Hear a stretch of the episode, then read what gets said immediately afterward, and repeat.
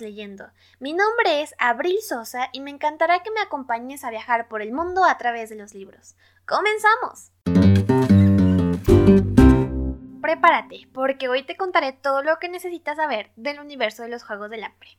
Debido al fuerte impacto de los múltiples desastres naturales causados por el calentamiento global, la mayoría de las civilizaciones actuales se destruyeron. De hecho, la única masa de tierra que sobrevivió en el planeta fue Norteamérica, aunque su territorio se redujo significativamente. Eventualmente los sobrevivientes fundaron una nación que sería conocida como Panem. Conforme el país fue creciendo, se dividió entre 13 distritos y una ciudad capital. Esta ciudad se llama Capitolio. Es la más grande de todo Panem y no es considerada como un distrito, sino como una ciudad independiente. El Capitolio siempre ha sido la casa del presidente de Panem y sede de su gobierno. Aquí se reúne toda la riqueza de la nación y los habitantes gozan de una infinidad de privilegios, realmente muchos. Cada distrito cuenta con una industria diferente en la que debe trabajar para sustentar y cumplir las necesidades de la nación.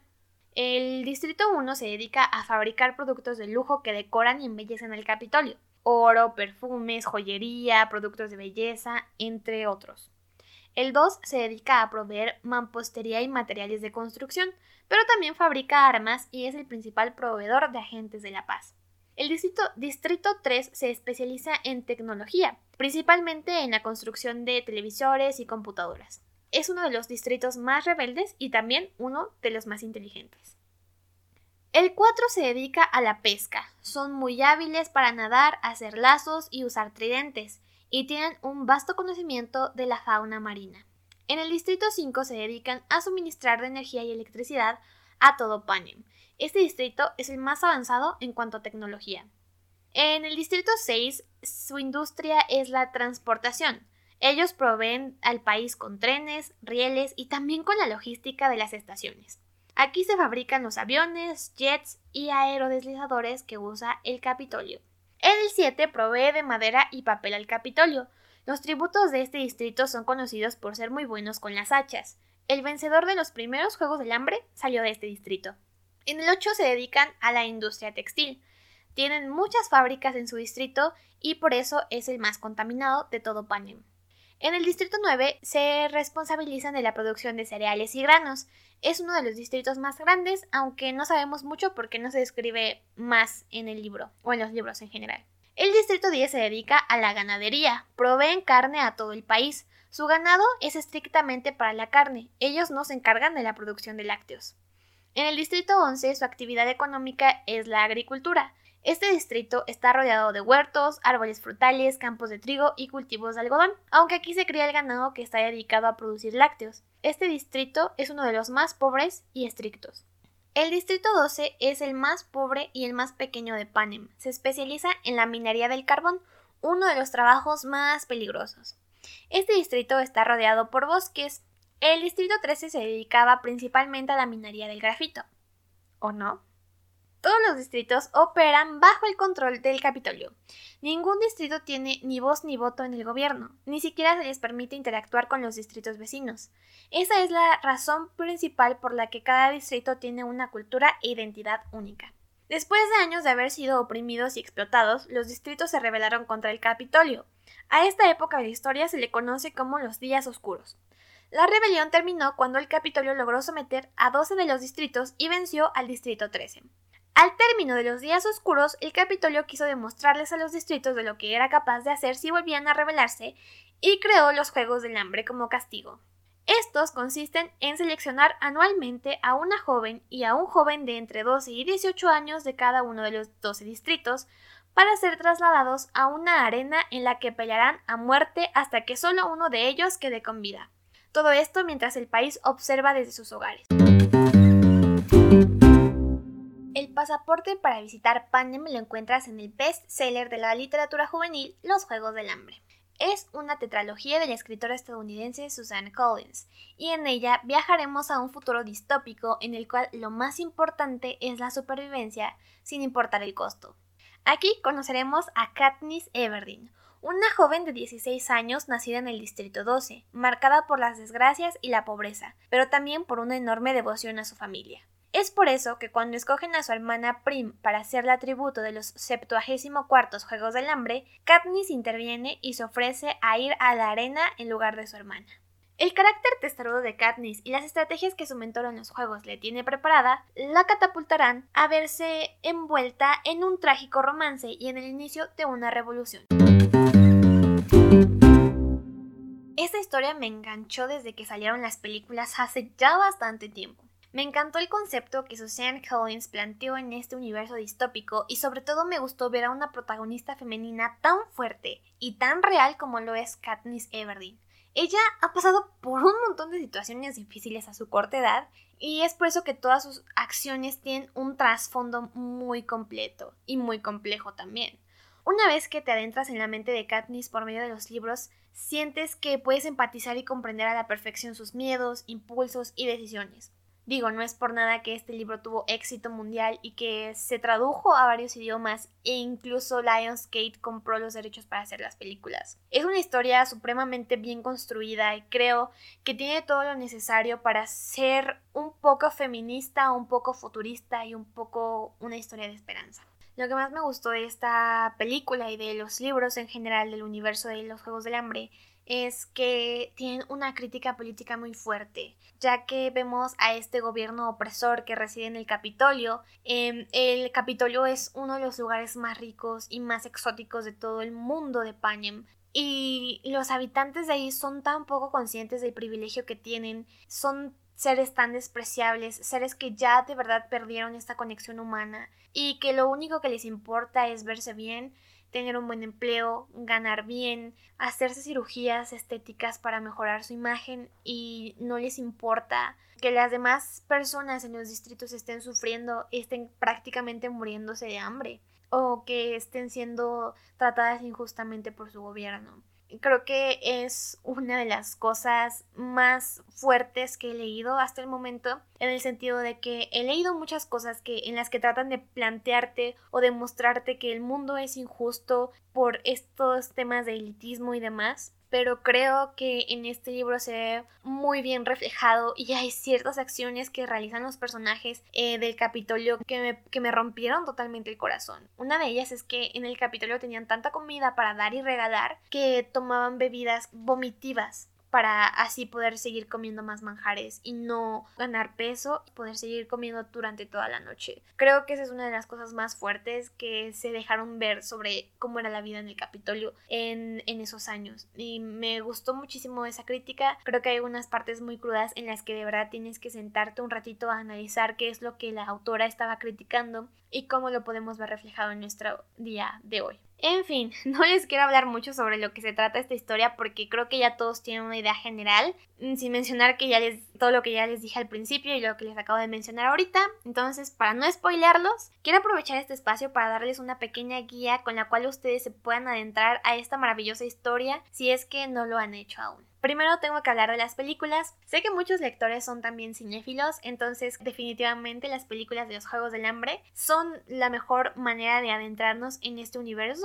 Eh, son cuatro películas, eh, se llaman Los Juegos del Hambre, En Llamas, Sin Sajo parte 1 y Sin Sajo parte 2. La verdad es que yo me adentré con estas películas a este mundillo de los Juegos del Hambre y no me arrepiento porque están tan bien hechas y tienen unas construcciones de mundo increíbles. También dentro del hay algunas canciones y la manera en la que las pusieron en las películas me parece genial. Les hicieron excelentes músicas a todas las canciones que Suzanne Collins escribió para su historia y de verdad está muy bien hecha. Tiene un excelente cast, los actores son muy buenos, eh, además que representan muy bien a la historia. Eh, cada uno se mete en personaje y le crees lo que te está actuando. Y mm, es maravilloso ver a estos actores trabajar. Te recomiendo que veas primero las películas, también porque mm, siento que en las películas se puedes entender mejor el mundo, porque si nada más lees los libros que son narrados desde la perspectiva de Katniss, te estás perdiendo de las explicaciones de muchas de las cosas que suceden tanto en la arena como en Panem en general. Te dan un mayor detalle de todo lo que sucedía externo a lo que Katniss podía ver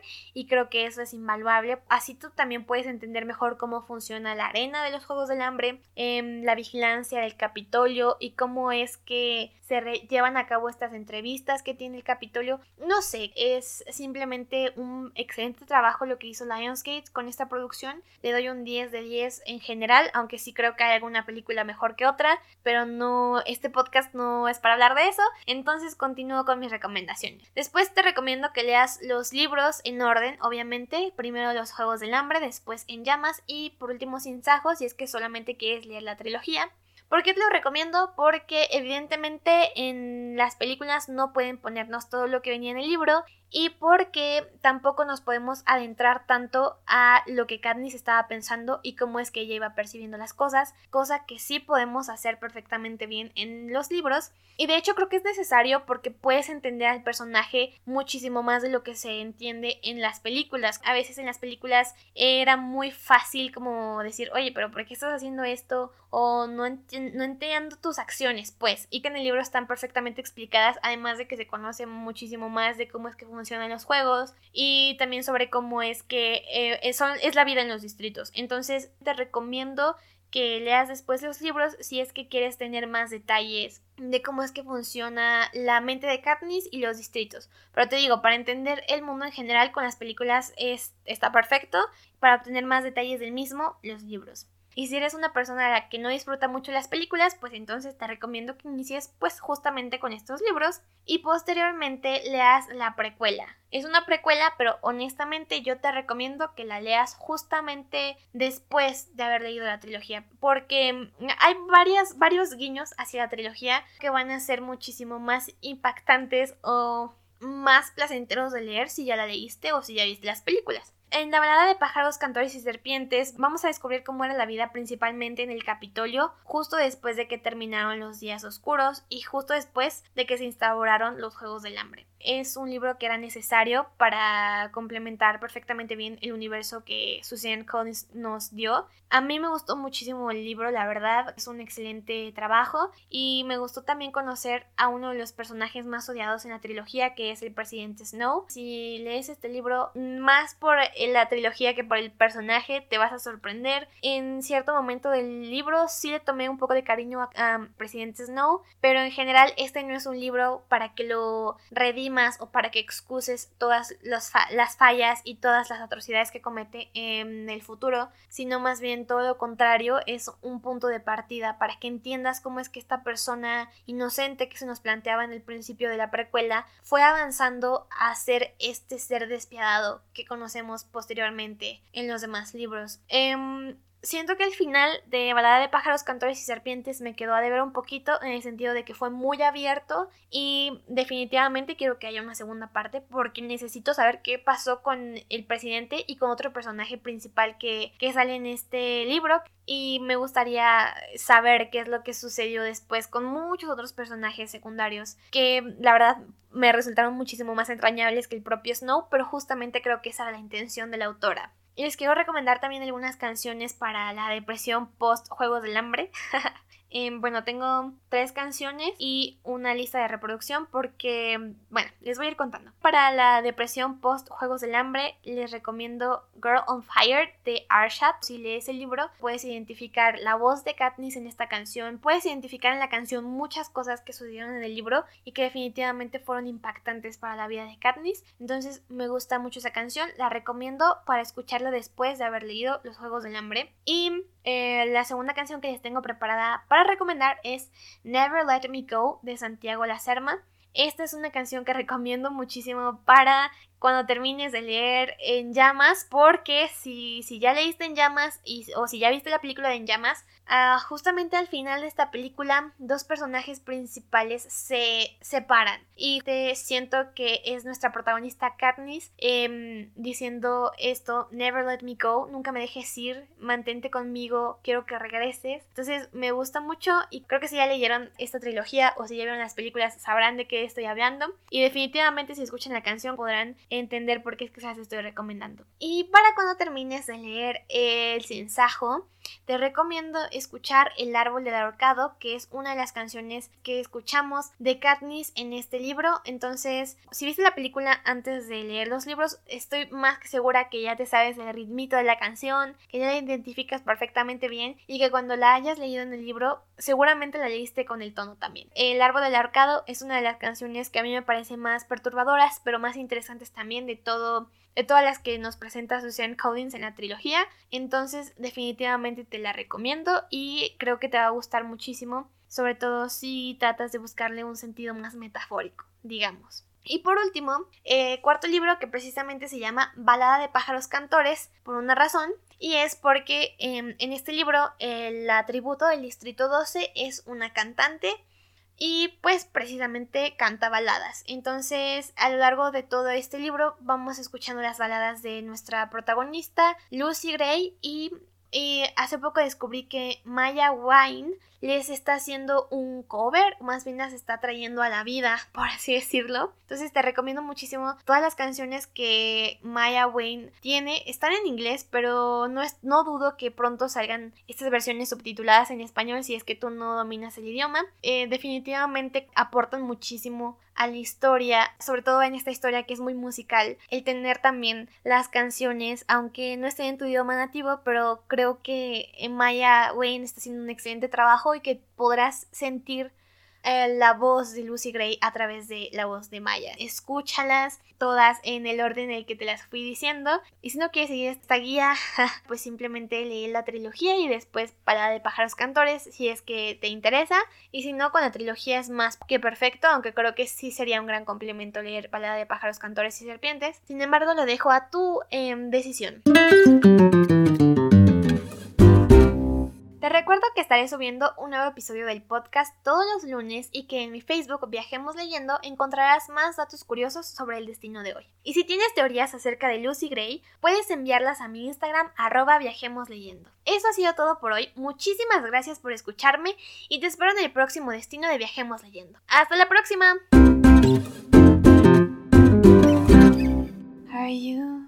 Are you, coming to the tree? Were they strong up a man? They say murdered three. Strange things did happen here, no stranger would it be if we met up at midnight in the hanging tree.